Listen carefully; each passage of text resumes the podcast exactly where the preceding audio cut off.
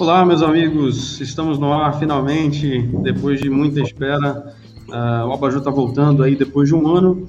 Uh, terminamos uh, uma espécie de pré-temporada, uma temporada de teste, né, que eu fiz de forma amadora no ano passado, e agora a gente está voltando para valer, voltando de verdade, com um timaço de comentaristas para falar dos principais temas, da, da, das principais atualidades à luz do direito, né, como é a proposta desde sempre do Abaju tá certo?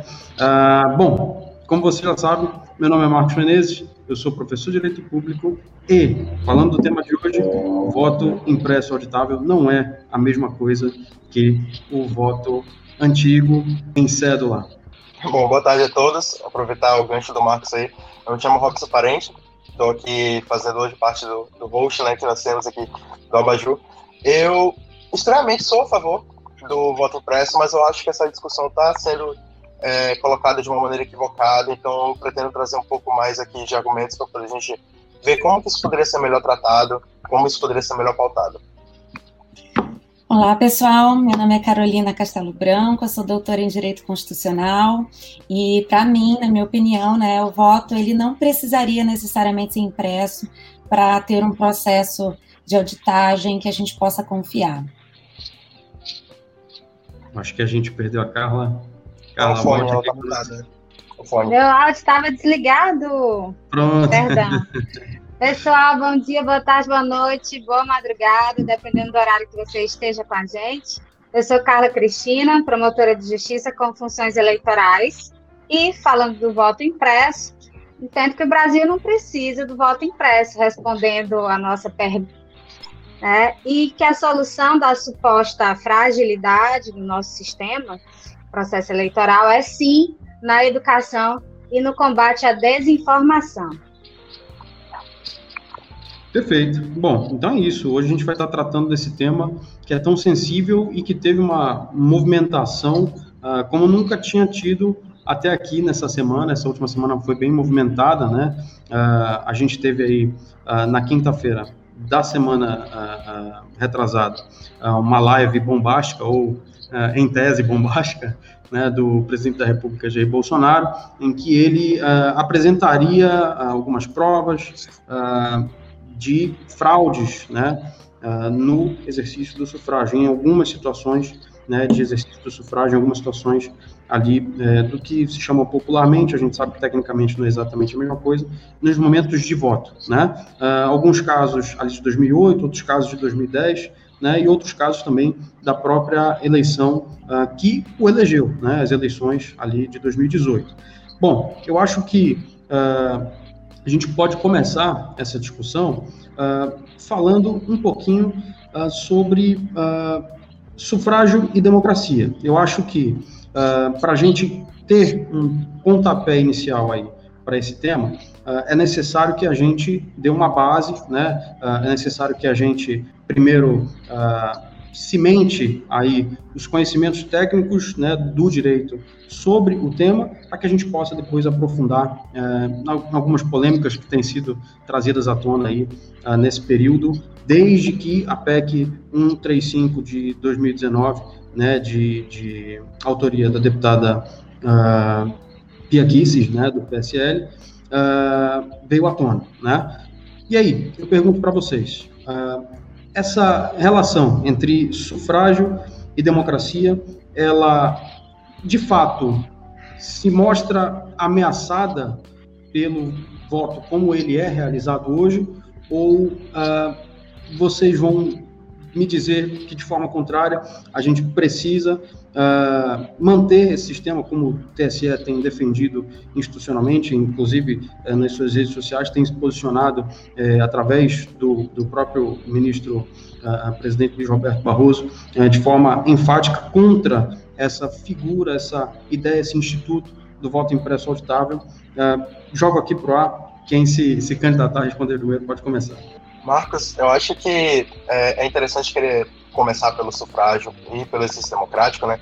Porque muito se confunde, assim como o voto impresso, muita gente pensa no voto impresso como retrocesso, aquele voto do cédula, que não é verdade, como tu já falaste, mas o, o sufrágio também é muito mal compreendido, né?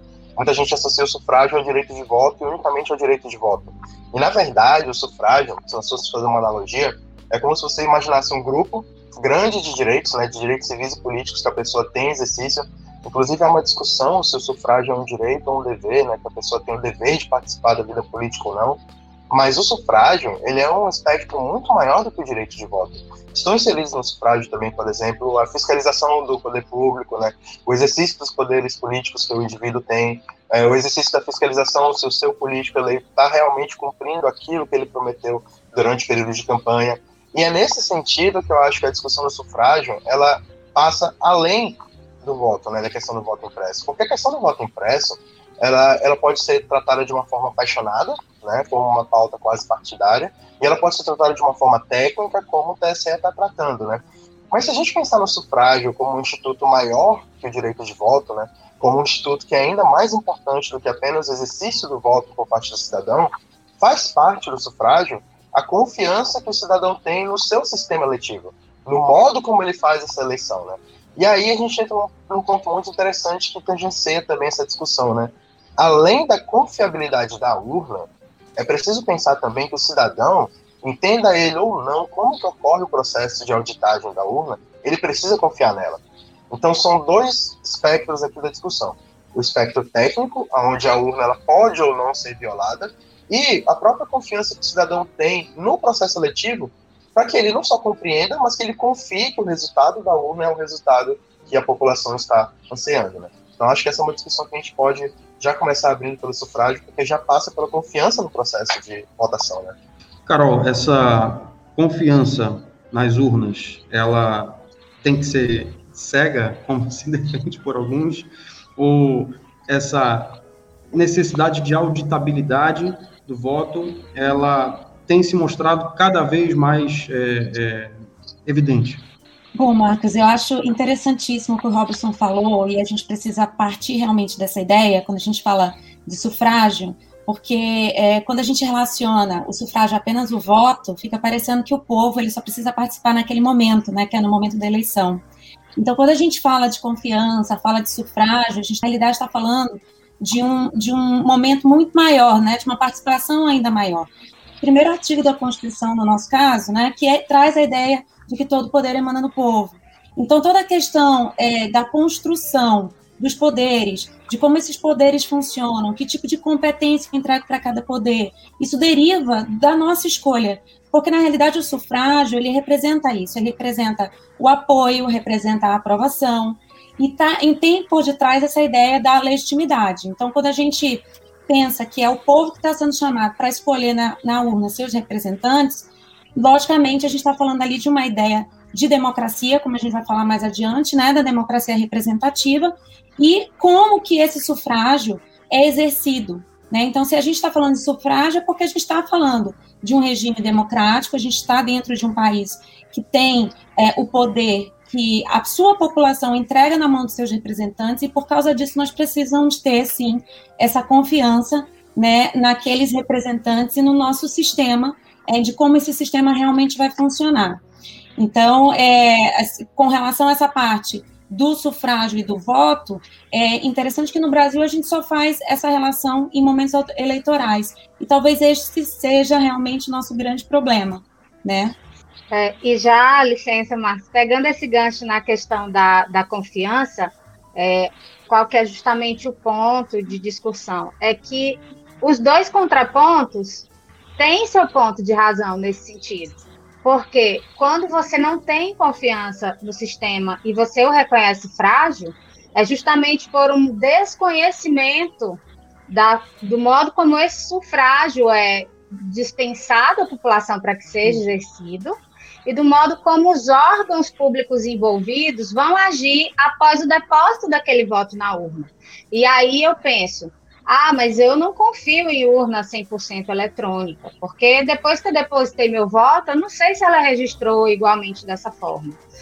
Do mesmo modo, é, existem pessoas que vão dizer, mas eu não vou confiar no voto impresso, porque o que, é que me garante que depois que eu depositei o, o voto, aquele voto que foi impresso lá não vai sumir, ou não vai ser alterado, ou não vai ser é, é, manipulado, para que seja impresso ou para que seja substituído por algum outro papel impresso da mesma forma. Então, na realidade, é um combate, por isso eu tratei no início, um combate à desinformação que deve ser feito com base em critérios objetivos, trazendo é, é, dados técnicos, estatísticos, para que as pessoas entendam como que o sistema funciona. Porque se você for perguntar para a grande massa de eleitores no nosso país é, de que modo que funciona o transporte das urnas, sua instalação, é, é a auditagem dela antes de funcionar, o, o, transporte das cédulas, em que lugar que o voto fica gravado.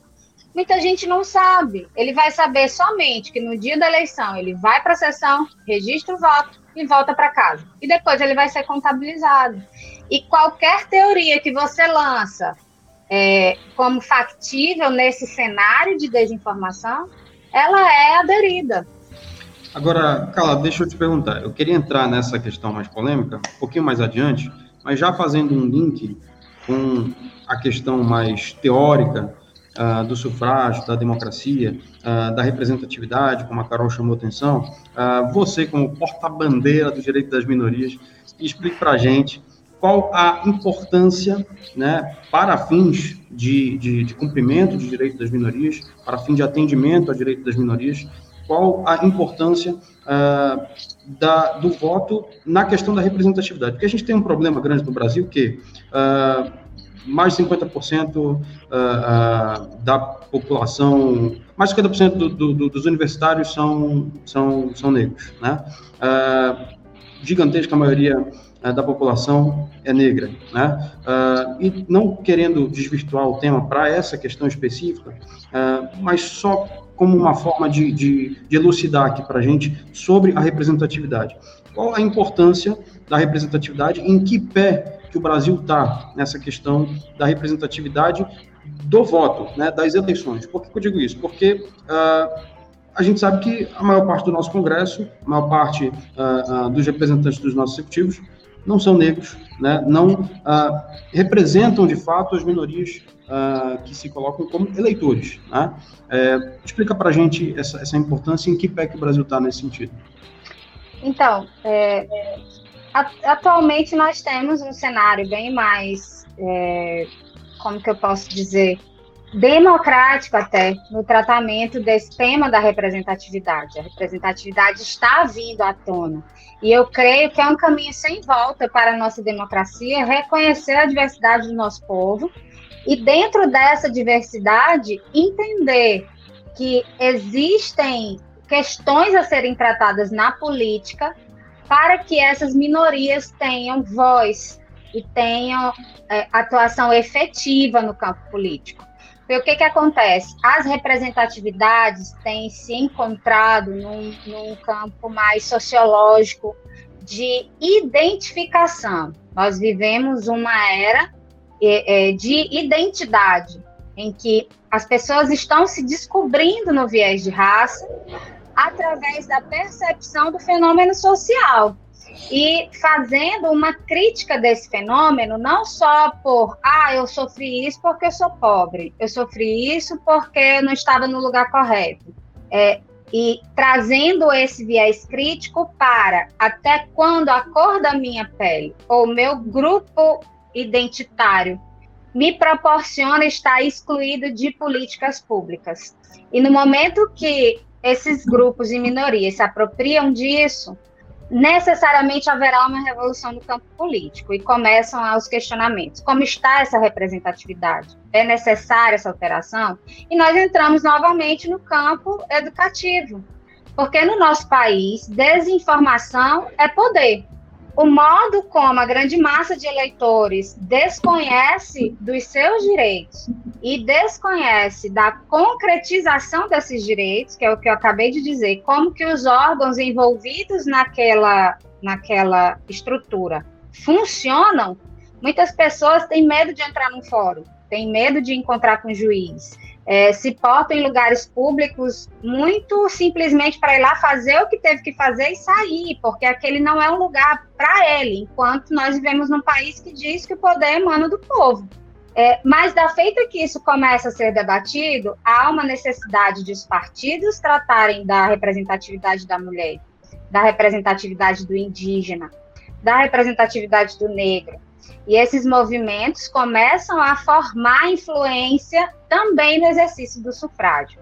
Eu entendo que ainda é bem recente, essa tomada de consciência. O nosso ponto hoje é esse de, de entender a identidade. Nós ainda estamos nessa recuperação em tratando de povo. Entendo que quando essa identidade for efetivamente fortalecida, inevitavelmente ela vai surtir efeito no campo político. É, hoje, nesse teu questionamento, só para fechar o raciocínio, eu verifiquei as estatísticas do TSE em relação à última eleição presidencial, né, eleições gerais, que são chamadas de 2000 e... Ah, esqueci o ano agora, gente. Alguém me ajuda aí. 2018, tá aberto aqui. 2018. Nós tivemos 117 milhões, né? Eu já deixo esse númerozinho aqui para vocês 117 milhões 364 mil 654 votos computados entre válidos, nulos e brancos, tá? Imagina essa infinidade de votos, né? Trazendo essa sobrecarga estrutural no nosso sistema de processo eleitoral. Para mim, é o grande ponto de preocupação na maturidade da justiça eleitoral eu não estou falando aqui de TSE, tá? Estou falando de juntas eleitorais no país inteiro, com mais de 5 mil municípios, trazendo para a, a experiência prática que tenho de comandar eleições, inclusive municipais. Desses votos, 97% foram depositados em candidatos de etnia branca declarada, tá? Por quê? Porque a nossa grande maioria ainda sustenta as bases de poder divididas nesse aspecto de dominação racial também. Então, esse, essas são as considerações aí, sendo bem breve nesse tema. E, Robson, trazendo essa questão da representatividade que a, Clara, que a Carla é, deixou bem claro para a gente, é, me surge a questão da confiança da população no voto, no, no, no não é nem no voto, né? É, hum, é, em si o voto que ele proferiu foi de fato computado ali, né, pelo, pelo, pelo aparelhamento ali do, do TCE. Uh, ah, por que, que eu digo isso? Porque, uh, levando em consideração, como eu falei, uh, que a maior parte da população brasileira é pobre, a maior parte da população brasileira não é esclarecida, pelo menos não até certo ponto, a maioria das pessoas não conhece o sistema eleitoral, né, não conhece é, qual o grau de segurança uh, das urnas eletrônicas. A gente está debatendo isso aqui porque a gente também não tem 100% de certeza.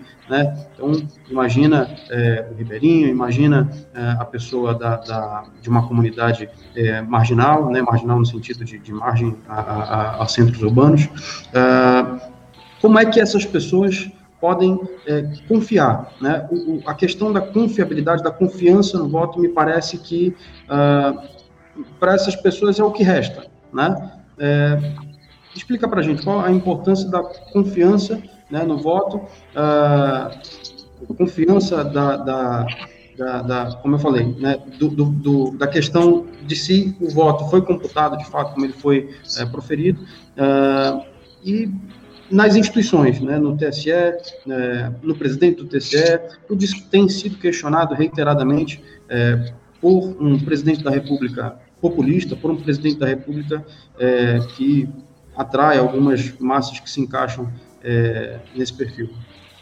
É, Marcos, eu acho que existem dois, dois aspectos da confiança aqui que a gente precisa trabalhar para entender melhor a resposta à tua pergunta. Quando a gente fala em confiança no resultado das eleições, a gente está falando em confiança no processo, né, no processo eleitoral. Mas, como a Carol trouxe agora, o que acontece? É, tem um, um, ponto específico que também tangencia a confiança, que é a confiança na própria representatividade em si. Né? Confiar no sujeito que eu estou elegendo para poder aplicar as políticas públicas que dele eu espero. Né? E, e essa, esse duplo viés de confiança, ele ele traz um pouco o porquê que eu discordo da, da discussão que está sendo tratada dessa forma, porque a desconfiança que se tem em cima do processo eleitoral, ela nem de longe é a mesma da desconfiança que eu tenho em cima do próprio sistema político como um todo, né? do próprio sistema eletivo como um todo. E, e para tentar trazer isso um pouco mais para a perspectiva de como isso gera desconfiança nas, nas instituições, é, como que eu vou confiar, por exemplo, eu sou é, uma pessoa que está bem, assim, conectada com o direito eleitoral, porque todo pleito eu estou atuando, né? Então, uma coisa bem específica que a gente vê quando a gente atua no, no, dia do pleito, assim, acho que quase todo advogado já passou por um dia do pleito, uma coisa que a gente vê bastante, bastante, bastante é a movimentação nos bairros ao redor do, do colégio eleitoral, né? E acreditem, aquela coisa simples de ter um mercadinho vendendo voto, ter uma rua ali escura com pessoas entrando vendendo votos, acontece no dia a dia, Exatamente. acontece na nossa eleição. E esse tipo de situação é provavelmente muito mais prejudicial do que a própria desconfiança em cima da urna, né? É, não querendo é, tirar o mérito da discussão central do dia de hoje, mas eu trago isso em pauta porque a nossa desconfiança quanto ao sistema eleitoral ela precede a discussão da confiança quanto a um processo eletivo. Ela vem, na verdade, da, da desconfiança no processo eleitoral como um todo, na instituição política como um todo. E essa desconfiança, ela foi expandida nos últimos anos, né?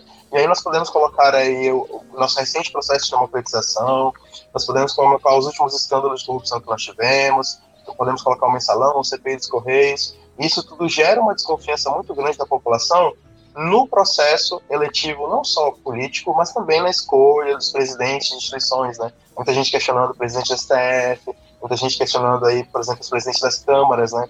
Acompanhar uma CPI hoje em dia, uma coisa que não se via atualmente, eh, antigamente, né? Atualmente as pessoas acompanhando um processo de uma CPI durante os dias, e isso automaticamente gerou um nível de desconfiança muito grande na população como um todo, né? É, se eu enxergo que existe uma possibilidade de nós resolvermos isso, eu, eu vejo com bons olhos a tecnologia surgindo para resolver muitos desses problemas. E talvez a gente consiga um tempo no final dos blogs para falar um pouco de como a, própria ideia de democracia, né, que a gente trabalha hoje, a democracia representativa. No Brasil nós temos um modelo misto, né? E essa ideia de você confiar num terceiro sujeito para participar de um processo em uma Câmara para defender políticas públicas a seu respeito. Muita gente sempre questionava, para mim, né, na sala de aula, professor, por que eu não posso eu mesmo ir lá, voltar e decidir isso? Bom, seria muito simples se eu pudesse colocar o Brasil inteiro numa sala e pegar o voto individual de cada um, né? É, há muitos anos atrás eu sempre usava isso como argumento para defender a democracia representativa. Mas hoje, com a tecnologia, talvez a gente consiga imaginar um processo um pouco mais direto, né? Mas essa já é uma pauta que a gente precisaria trabalhar de uma forma um pouco mais delongada, né? Carol, para a gente fechar esse primeiro bloco, é, eu vou lembrar aqui de uma recomendação que você mesma fez, uh, de um livro do professor Larry Diamond, é um professor é, da Universidade de Stanford, é, que tem como título Developing Democracy. Né? E a pergunta que eu faço para você é: como o Brasil desenvolve a sua democracia uh, em um contexto uh, que tem comparação com outros cenários de democracia é, mundo afora que servem, serviram inclusive durante toda a, a, a história brasileira, né, da República do Brasil, é, como que se desenvolve no Brasil essa democracia nessa comparação com essas, essas outras democracias do mundo afora? Marcos, eu ia justamente comentar sobre a ideia que o professor Larry traz é, a respeito do, do, conceito de democracia, é, e que é, na realidade, um conceito em desenvolvimento. Né? Então, a gente está sempre agregando características à democracia conforme a evolução histórica dos estados, né? não só apenas aqui no Brasil, mas todos os outros estados. Então, enquanto eu no início acreditava só que o processo de democracia era uma é, que a democracia ela se concretizava apenas pelo processo eleitoral, né, apenas pelo, pelo pleito, apenas pela votação e pela escolha da maioria. Hoje não, hoje eu já sei que para eu ter uma democracia eu tenho que ter outras características, como, por exemplo, é, o Estado de Direito, é, o respeito aos direitos fundamentais, a não tirania. Então, são várias características que vão sendo agregadas conforme o tempo. Então, é, e ainda no, na esteira daquilo que o Robson também estava falando, quando a gente não consegue desenvolver essa democracia é, de uma forma perfeita, a gente vai vendo algumas falhas ainda nessa, nessa estrutura democrática. Nós somos um país bastante recente, a gente já, já sabe, somos um país, um país democrático recente, né? Nós temos uma Constituição, né, a partir de 1988, que estabelece nosso regime democrático, em que todo poder emana do povo. e até que a gente consiga desenvolver essa ideia do que, que era o povo ter um poder, do que, que é o povo ser educado para conhecer esse poder, especialmente levando em consideração que somos um Estado, é, dentro de todas essas características que a Carla falou, né, em que o, o nosso Estado ele foi formado por uma é, pluralidade étnica, né, que nós temos conhecimentos diversos, culturas diversas, é, até mesmo linguagem diversa, né, em, em determinada situação do país. E o nosso federalismo também é diferente. Então, eu, todas as vezes que eu vejo essa situação de a gente falar, ah, comparar o voto dos Estados Unidos com o voto no Brasil, é, isso me incomoda profundamente porque a situação lá é muito diferente da daqui. Né? Nós, nós temos um, um, um, Estado, um tipo de federalismo que concentra poderes na União e é por isso que nós temos que ter o TSE. Né? Nós não vamos deixar isso lá a cargo só dos estados, sendo que na maioria das vezes as nossas decisões elas precisam ser concentradas quando são decisões federais, né? Então nós temos ali é, uma característica muito diferenciada. E, e, e, isso faz com que a, a, nossa forma de votação, que nos Estados Unidos eles têm estados funcionando de forma diferente, a nossa forma de votação também aqui é diferente. Então, é, a gente tem que é, caminhar nessa ideia de desenvolvimento da democracia conforme as nossas características históricas. Então, aqui no Brasil, a gente está ali, a gente sabe que a gente tem uma Constituição que traz ali um rol de direitos fundamentais, e dentro desse rol de direitos fundamentais, que está no título 2, a gente tem os direitos políticos, a gente tem o direito ao sufrágio universal, a gente tem o nosso voto direto, secreto, periódico, com todas as nossas características, e é por isso que é tão importante que a gente informe, como a Carla muito bem colocou, a gente informe a população, que a população tenha conhecimento do que, que é o direito é, que elas têm dentro do, do, do, documento da Constituição. E é, eu acho que conforme essa, essa evolução da informação consegue atingir é, um maior número de pessoas, a gente conseguiria, sim, é, ter uma democracia caminhando para ser uma democracia um pouco mais sólida, né? Que é no sentido de ter uh, uma ideia de confiança, de legitimidade nas pessoas que eu escolho. Né? A, a democracia representativa, ela precisa dessa ideia de confiança. Ela precisa exatamente desse conceito de consentimento. Eu estou dando o poder para que aquela outra pessoa que eu confio é, escolha as coisas que são importantes para a minha vida. Então, se as pessoas ainda não têm consciência disso, elas vão praticar é, essas atitudes que o Robson colocou an anteriormente. Elas vão entender que o voto é apenas né, um, um, uma coisa que elas estão fazendo naquele momento, mas que não, de, fato não interessa em nada para a vida pessoal delas, porque elas não acreditam né, que aquele sistema possa funcionar. E um dos principais é, erros da democracia, na verdade, um dos principais inimigos da democracia atual é a falta de, é, de, de, confiança nesse sistema. Porque quando a gente tem falta de confiança no sistema, a gente de fato vai ter aí é, a abertura para que líderes populistas consigam utilizar as informações é, de uma forma diferenciada e que ao invés de a gente ter ali um, um, um, autoritarismo baseado na violência e na força, como foi no passado, a gente vai ter um autoritarismo baseado em ideias que, na realidade, a, a, a população aprova, mas elas não é, entendem necessariamente o que seria né, que elas estão escolhendo. Então, é, eu acho que a, a, gravidade da situação que a gente tem hoje é essa. Bom, a manipulação, falta... né? Exatamente. Um tweet Marcos, rapidinho. é só, é só para encerrando aí esse primeiro bloco que nós falamos da confiança, da democracia representativa, né? É, da questão da representatividade. Eu vou deixar aí a perguntinha para a abertura do bloco 2, é, misturando toda essa temática, é, inclusive já deixando a nossa colega Carol aí de, de pronto. é, nós temos o voto impresso, instituído, inclusive, na, no nosso sistema jurídico, por três vezes, através de alteração legislativa e do movimento do nosso Congresso, né? duas vezes por legislação é, complementar.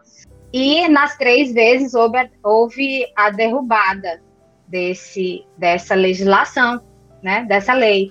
É, e aí nós entramos na questão do ativismo judicial que também impacta na questão do, da confiabilidade no nosso, na nossa democracia, no nosso Estado democrático de direito. Então, até que ponto nós podemos falar sobre autocontenção, né, Carol, dentro da perspectiva de ativismo judicial, para entender como que o judiciário em uma função que ele é primeiro favorecido, derrubando uma atuação legítima de uma democracia representativa. Porque nós tivemos um processo de lei.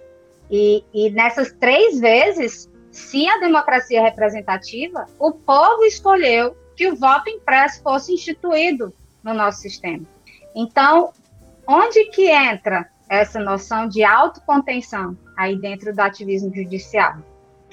Vai lá, Marcos. Bom, é exatamente isso. Falando dessa falta de confiança no sistema eleitoral brasileiro, uh, eu quero perguntar para vocês, e eu vou começar pelo Robson, a confiabilidade da urna eletrônica está de fato em xeque, mas eu quero que ele responda isso depois do nosso pequeno intervalinho que a gente tem uma divulgação legal para fazer aqui.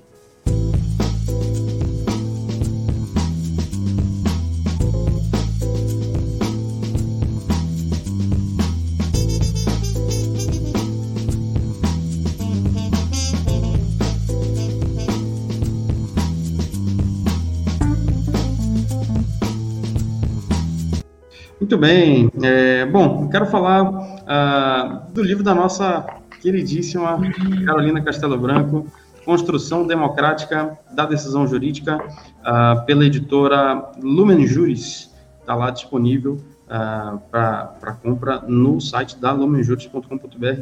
Carol, fala é, um tweet rapidinho desse livro para gente.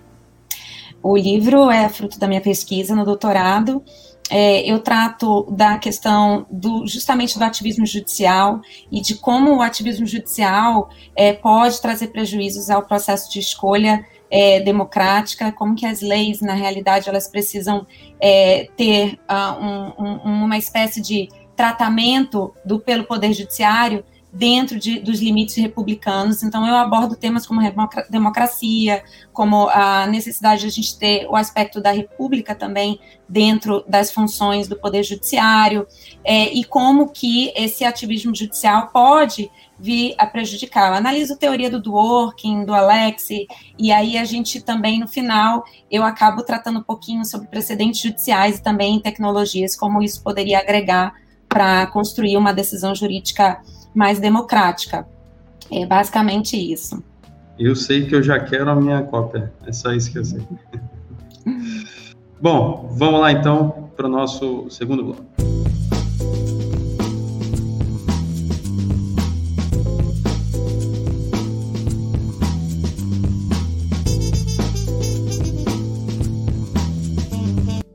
Muito bem, meus amigos, estamos de volta aqui para o nosso segundo bloco deste primeiro episódio do Abajurcast. O Brasil precisa do voto auditável? Eu temo que cheguemos ao final do episódio sem conseguir, sem saber responder esta pergunta.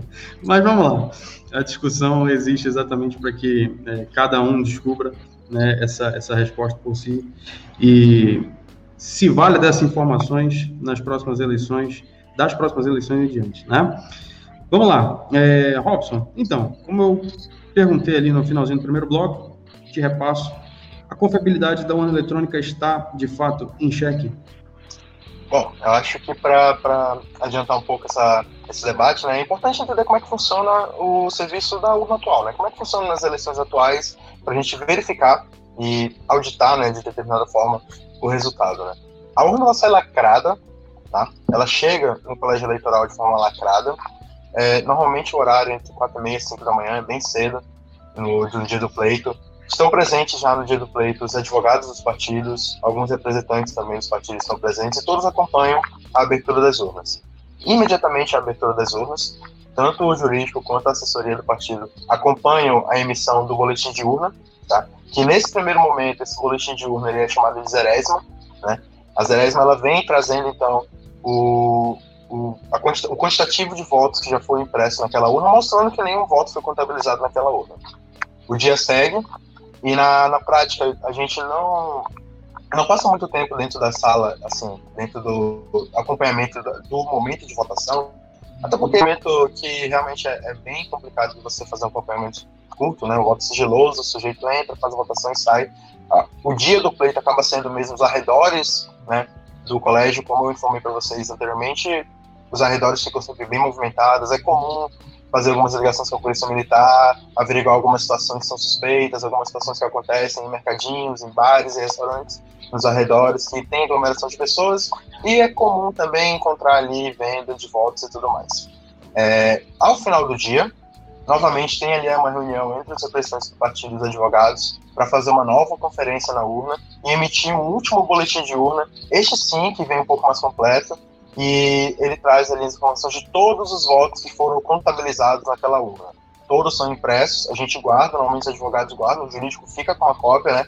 Leva para a sede do partido e fica então disponível para fazer a checagem caso haja necessidade futuramente de algum tipo de auditagem nesses votos. Esse documento é impresso, então vamos supor aqui o pior caso possível, né? A gente sabe que a, que a urna eletrônica ela não fica conectada a um tipo de rede, a não ser a intranet do próprio TSE, e isso só ocorre depois que ela retorna para o, o TSE. E nesse momento poderia, então, levantar a possibilidade de existir algum tipo de invasão e modificação dos dados. Tem um registro, logo na saída da urna, que existe ali aquele levantamento de dados, os votos que foram contabilizados, né? Isso já foi registrado. É, eu, eu, entro muito nessa parte técnica agora da, da urna, né? Porque a gente teve recentemente é, um processo de investigação na última live que o presidente da República comentou, né? Que estaria aberta, estaria colocando em xeque o acesso ao código-fonte da urna. E é importante destacar que mesmo o acesso ao código-fonte da urna, ele pode ocorrer? Pode, com certeza. Mas esse mecanismo, o erro, ele é auditável dentro do nosso sistema atual. A gente pode fazer essa conferência com os próprios boletins de urna e verificar se os votos contabilizados foram mesmo os votos que foram inseridos naquela urna. Né? E, e isso é uma forma bem, bem tranquila de se fazer. É trabalhosa, com certeza, mas você consegue fazer essa conferência. Dito isso, passando pela parte mais técnica da urna e como funcionaria a auditagem dela, é interessante lembrar agora que essa confiança no processo eleitoral, essa desconfiança que vem da urna, ela não é recente. Né? Ela já vem de um bom tempo e ela vem muito daquela questão de entender como a urna funciona e também de entender como que vai ser feita a verificação dos votos, já que você não está fazendo aquela conferência você mesmo, né? Mesmo aparecendo na tela ali a confirmação, algumas pessoas sempre precisam de uma confirmação a mais, né? Essa desconfiança, ela é natural? Ela existe? Sim, ela existe, ela é natural. Vale lembrar que a urna eletrônica ela é aplicada como sistema único em pouquíssimos países, né? Nós temos, por exemplo, a Inglaterra hoje tentando entrar no processo de urna eletrônica sofrendo uma forte resistência dentro lá do próprio, do próprio país. E nós temos muitos países, democracias, que não, não receberam bem o processo eletrônico. E eu queria trazer aqui uma máxima, não minha, não faz parte do mundo jurídico, não é algo meu, né? É algo, da, é algo do pessoal de TI, de tecnologia de informação. E uma frase que eles sempre utilizam é que o maior ponto de vulnerabilidade de um sistema é o ser humano.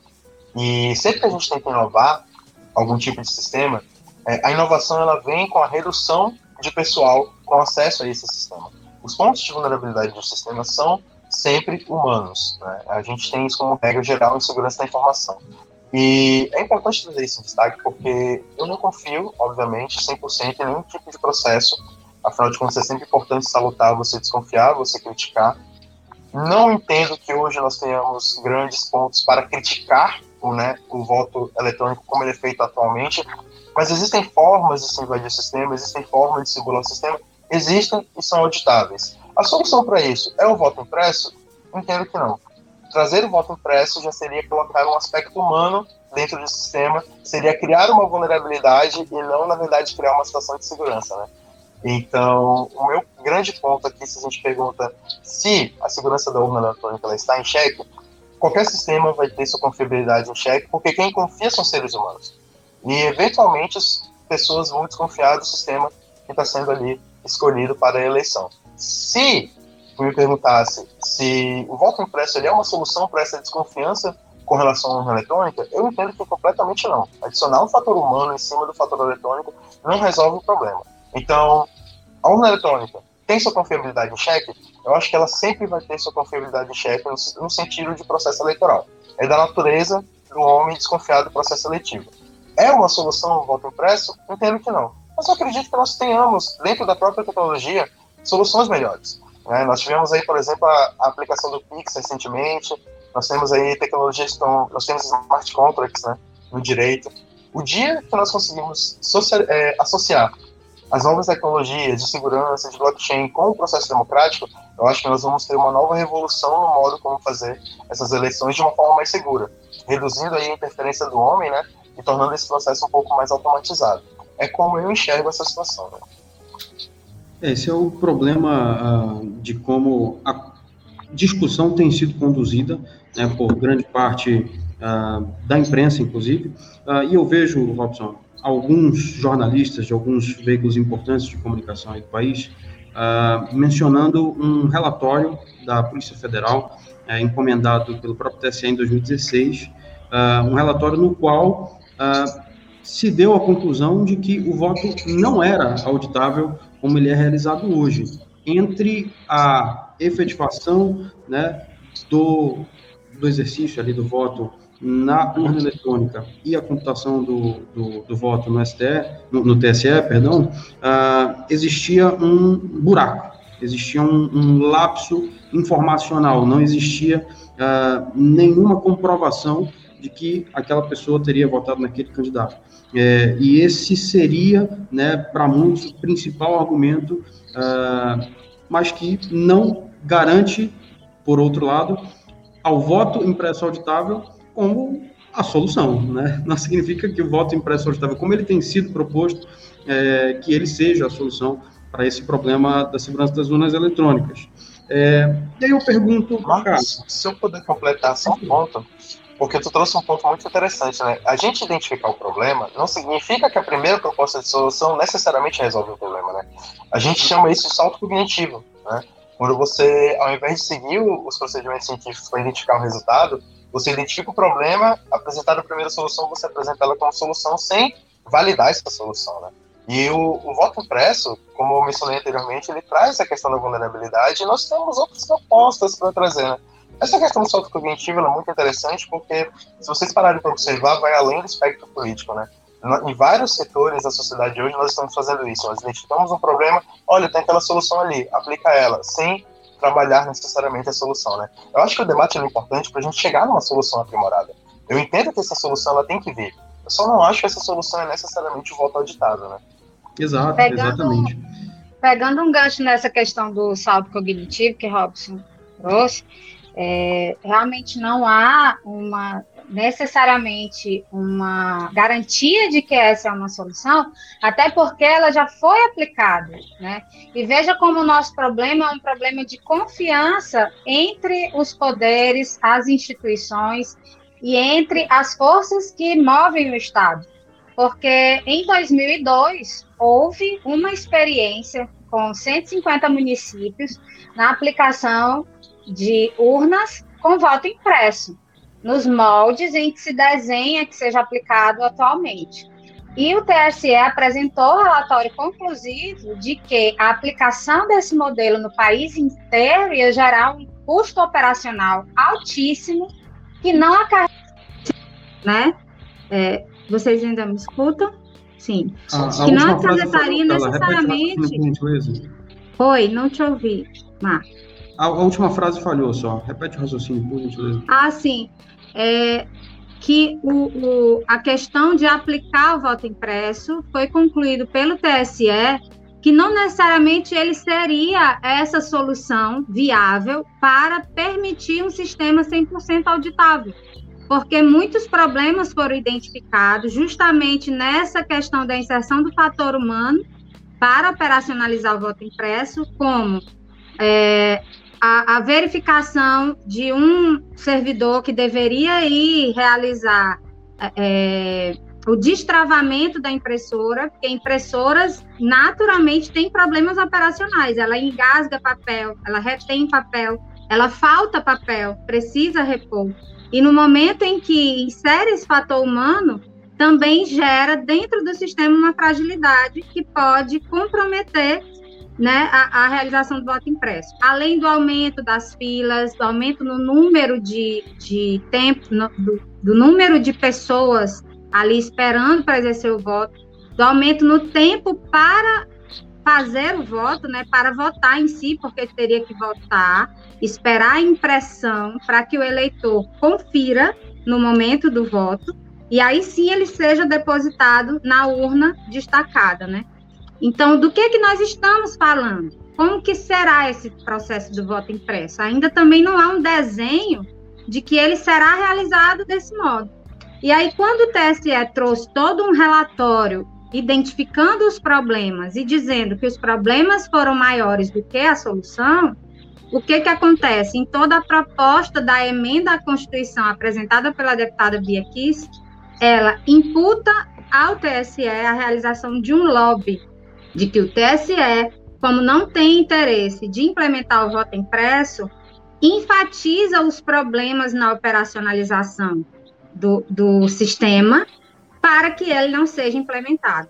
Então, esbarramos novamente na confiança desta feita entre as instituições. É, eu lembro da declaração do Barroso na semana retrasada de que um dos principais problemas do voto impresso auditável seria relativo ao transporte dessas cédulas, né? a, a organização física e contagem física dessas cédulas.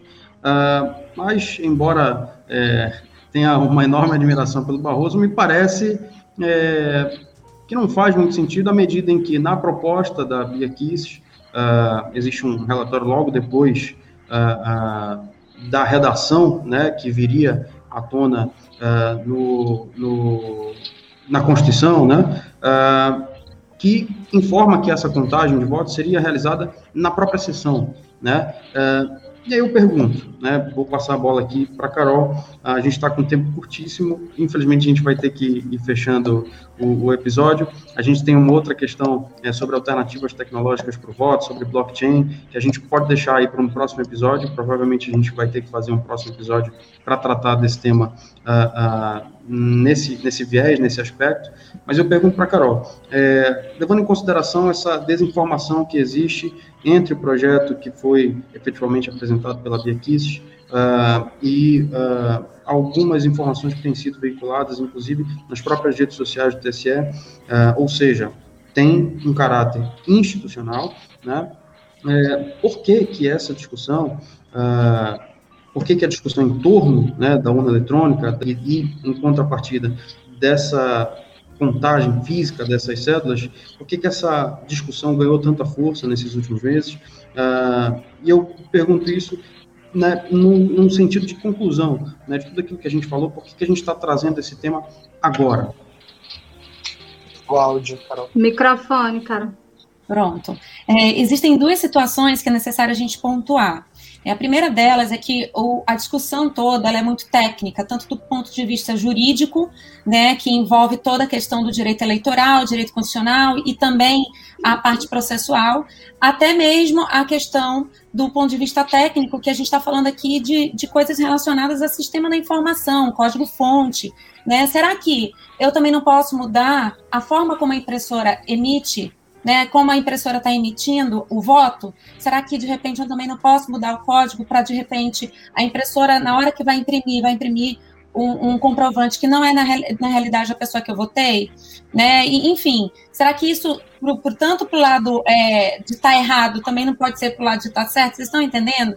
Então é uma questão da, da manipulação mesmo dessa, desse tipo de informação, porque é uma informação muito técnica. Então, a depender da ideologia, a gente pode né, e levando pelos caminhos que a gente quiser, para tentar convencer a população de que a minha ideia é a ideia correta. Quando, na realidade, o debate é um debate técnico, e quem deveria estar levando esse debate a sério são os nossos representantes que foram eleitos para isso, no momento em que estavam discutindo essa questão, ou se poderiam estar discutindo essa questão no Congresso Nacional. No entanto, eu achei que o tempo também, que é o segundo ponto que eu ia colocar, o tempo para isso foi um tempo também muito curto, né? Assim, a gente está falando de uma PEC que foi de 2019. Por que, que isso não está sendo trazido há mais tempo?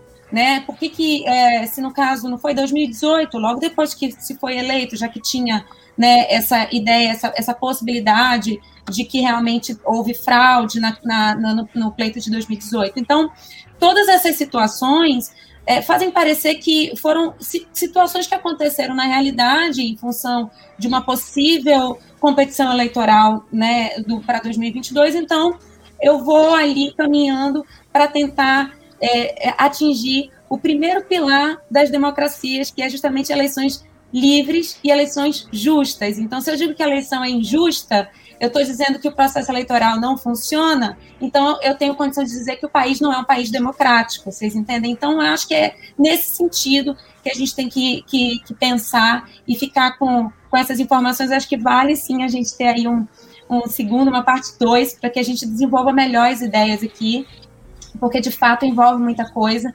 E como eu falei anteriormente, o debate é bastante técnico, a gente precisa de premissas para poder começar a falar do assunto. Eu tenho a impressão de que o tempo ideal para a gente fazer um episódio desse seria de aproximadamente umas três ou quatro horas, né? Verdade, verdade. É muito subtópico é e verdade. todo mundo tem considerações é, é, fundamentais a fazer. Gente, eu quero agradecer demais. É, a gente fez um baita primeiro episódio do Abaju Cast. Acho que a gente chegou com tudo, chegou com o pé na porta, tapa na cara, é, e a gente está vindo aí para é, trazer à luz, né, é, todas essas principais atualidades, como a gente tem falado no nosso, no nosso slogan, é, é, tra trazer esses temas à luz do direito é a intenção do Abaju, iluminar um pouquinho a vida do brasileiro que está tão contaminada com politizações equivocadas, com ideologias, com partidarismo. Carla, pode falar. Um tweetzinho, Carla. Tweetzinho, mas é rapidinho. É só para fechar o ponto que tu trataste da em relação à dificuldade no transporte. É, pontuando aqui que nós temos estados Amazonas, Acre, Amapá, Pará, que além de terem fuso horário diferenciado, tem sessões eleitorais indígenas e rurais, tá? Ribeirinhas. Então, tem que se levar em conta esse ponto dele também, porque nós somos os pontos de atraso até na apuração, por conta do fuso horário e da operacionalização disso. Aí, só para fechar o raciocínio, no transporte, por exemplo, existem urnas que elas chegam na sessão, na sede do município, dois dias depois de finalizado o processo eleitoral. Isso acontece no nosso país, então precisa também ser. Ah, mas a contagem vai ser feita na sessão. Não tem como fazer na sessão, porque o juiz, o promotor, o advogado dos partidos não estarão presentes nesses casos. Né? Eu vivi a experiência de fiscalizar a eleição em Carauari, no Amazonas, né, um município bem isolado, com várias seções indígenas e rurais ribeirinhas. E para você ter noção, o transporte dessas urnas ele é feito de helicóptero do Exército. Não se faz de outra forma, porque senão inviabiliza o tempo de execução, de, de realização da eleição.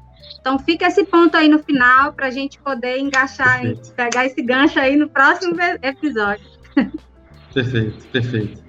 Vamos ter que fazer, provavelmente. Gente, muito Sim. obrigado, muito obrigado, uh, Carol, Carla, Robson, muito obrigado a você que nos acompanhou. Não se esqueça uh, de dar o seu like aqui no nosso vídeo, né, de compartilhar né, com quem você acha que vai tirar proveito desse conteúdo. Uh, a nossa intenção é a melhor possível, tá bom? Grande abraço e até o nosso próximo episódio do Abaju. Quinta-feira, dia 12 de agosto, temos o segundo episódio interessantíssimo sobre o caso Vicky Hernandes e a condenação do Estado de Honduras pela Corte Interamericana de Direitos Humanos. Não perca. Grande abraço e até mais.